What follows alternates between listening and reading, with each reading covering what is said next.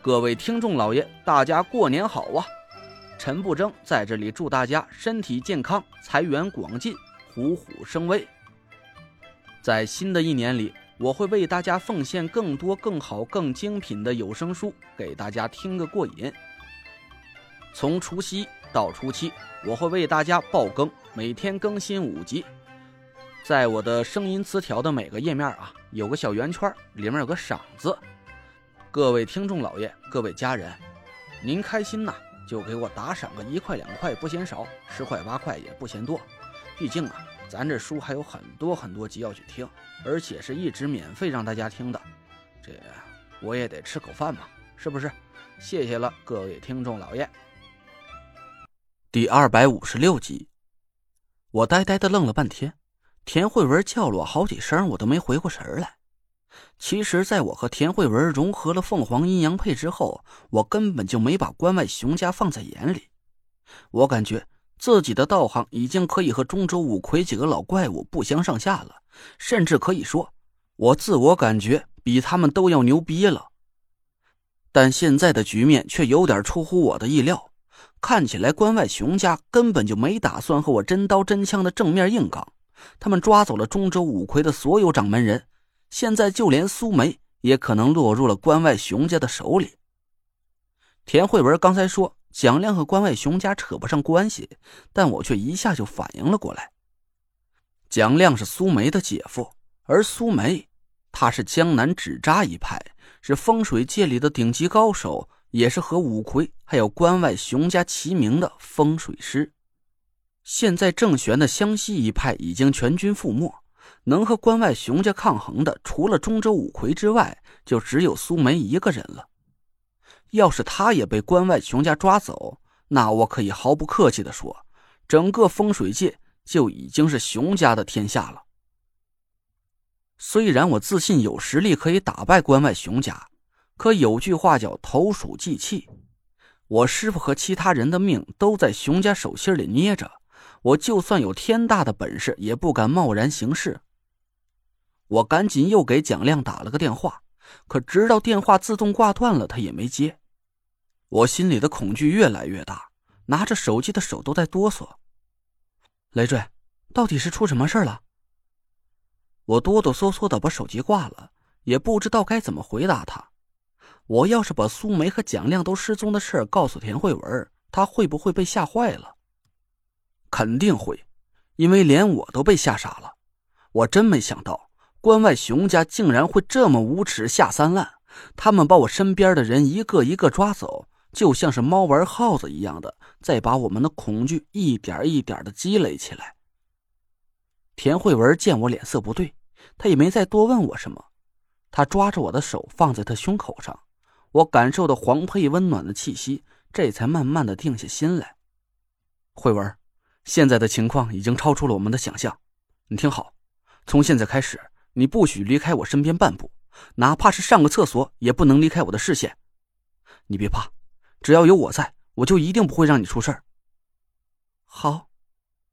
田慧文朝我笑道：“累赘，其实你也不用担心，关外熊家越是这样做，就越说明他们不敢跟你正面对抗，他们是怕你，怕的要死。”我愣了一下，对啊，田慧文跟我这么一说，我才反应过来。顿时，心里的一块大石头落了地。我缓了缓神，脑子也清晰了起来。你说的对，他们现在比我更怕。而且刚才我还想明白了一件事儿：关外熊家给我定的见面日期是农历七月十五，那就是师傅要求我坐上中州五魁的最后一天的期限。这绝对不会是个巧合。师傅的老人家应该早就预料到了这一天，他一定会提前给我留个什么后手的。哎，对了，还有一件事。我突然拍了一下大腿。熊雷的生日就是农历七月十五，在那天他就年满五十五岁了，不符合九的倍数。换句话说，七月十五那天，也就是出马急九阵最后一天生效的日子，他们再想用这个阵法，就只有等到九年以后了。既然是这样，我笑了一下，胸中豪气顿生。那就等到七月十五那天，咱再和关外熊家一决高下。田慧文笑着抱着我，我放下了心里的郁闷，和田慧文一起去看了看田天祥和马兰。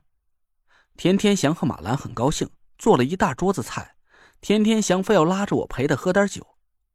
其实啊，我有点不想喝，我担心喝了酒之后施法不灵，一旦遇到关外熊家的偷袭也就糟了。不过田慧文安慰了我几句，说是关外熊家也不可能随时随地把精力放在我身上。这几天他们正在四处对付风水世家的人，估摸着也不可能有空来对付我。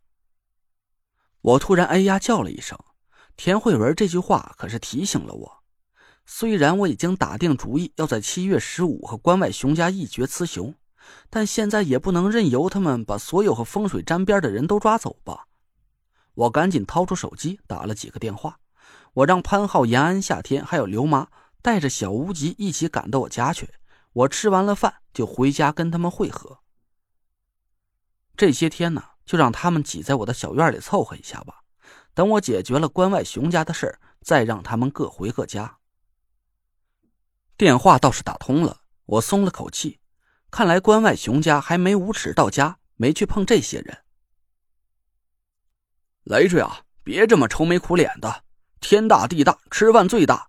什么熊家虎家的，吃饱了才有劲儿跟他们斗，是不是？来来，咱爷俩喝两盅。好嘞，爸，我给您满上。我心里有事儿，酒也没怎么喝痛快。晕晕乎乎的时候，我还听见田天祥和我说了一句：“他说是公司最近的生意挺好的，这几天他正在策划投资一个新楼盘，想让我到时候给他看看风水。”我心不在焉的随口答应了一句。吃完饭坐了一会儿，就和田慧文离开了。回到家里，我坐在客厅里等着夏天他们过来，可直到天都黑透了，他们却一个人也没来。我看了一下时间，心一下就沉了下来。离我给他们打电话已经过去了足足两个小时，他们就算是走路来，也应该都到了。我赶紧掏出手机给他们打了电话，无一例外，全部人的电话都没打通。田慧文一脸担忧的看着我，我眉头皱了起来，一股无边的怒火冲上我的脑门，我猛地冲到院子中间，抬起头嘶吼了起来：“关外熊家！”我要把你们碎尸万段！我发泄了十几分钟，这才平静下来。田慧文想了想，跑出去发动了车子，让我挨个给所有中州五魁有关的人打个电话，把他们全都接到我家里来。我仔仔细细想了一圈，现在和五魁有关的人也只剩下王月和李莹两个人了。我给他俩打了电话，总算是还算顺利的接上了他俩。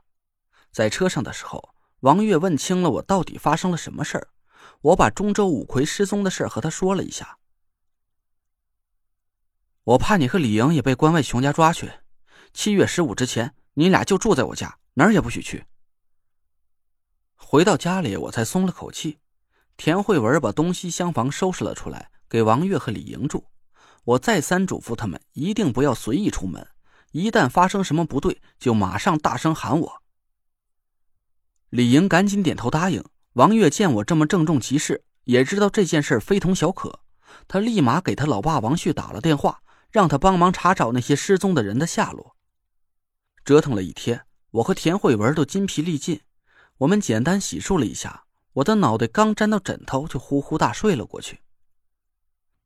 大概是下半夜一两点钟吧，我睡得迷迷糊糊的，突然，一声尖利的叫喊从西厢房里传了过来。